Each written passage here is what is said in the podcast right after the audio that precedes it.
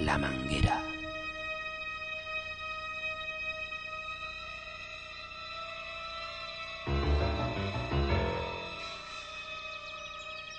Ramiro está regando el jardín con una manguera.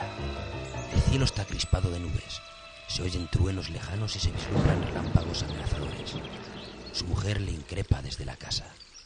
¿Es que estás tonto o qué? ¿No ves que se va a poner a llover de un momento a otro? Pues por eso lo hago, Elena. Así atraigo el agua. ¿No lo entiendes, mujer?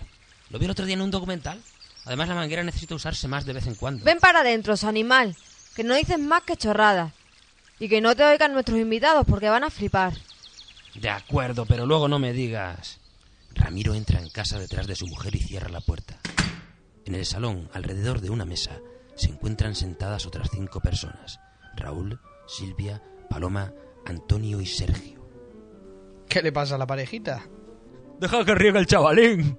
¿Pero lo habéis oído? Se os oye todo, Elena, pero ya sabes, no hay pareja venida que nos riña. Pero esta no riñe, muerde. A ver si te voy a morder de verdad, payaso. Bueno, bueno, haya paz. Que me parece haber oído algún ruido. No sé si han llamado a la puerta. Ya voy yo a abrir. Qué bien enseñado le tienes. ¿Te trae el periódico y todo? No la líes más, animal. ¡Callaos! ¿Qué va a pensar el monstruo que hay ahí fuera? Ramiro abre la puerta, pero no hay nadie. Mira hacia el cielo. Está despejado. Mira hacia la manguera. Parece un animal abatido y la mira con lástima.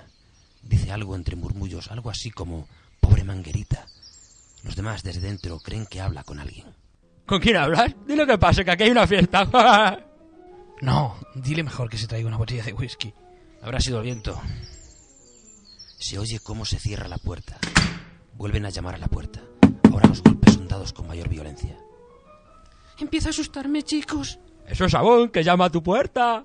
Ahora voy yo. Me has puesto de mala leche, así que el que venga ahora se va a enterar de quién soy yo. En ese momento la manguera, que ha cobrado vida como por encanto, escupe sangre al rostro de Elena, haciéndole gritar. Acto seguido la rodea como una serpiente buscando asfixiarla. Al final la devora.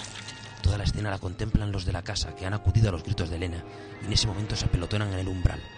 Ramiro lo contempla con indiferencia. Dios, qué asco. Pero, ¿y os quedáis así? Creo que tendremos que olvidarnos del whisky. ¿Lo ves, mujer? Ya te lo decía yo. Deberíamos usar la manguera con más frecuencia, mirando al cielo, pues ha empezado a llover, como decía el documental.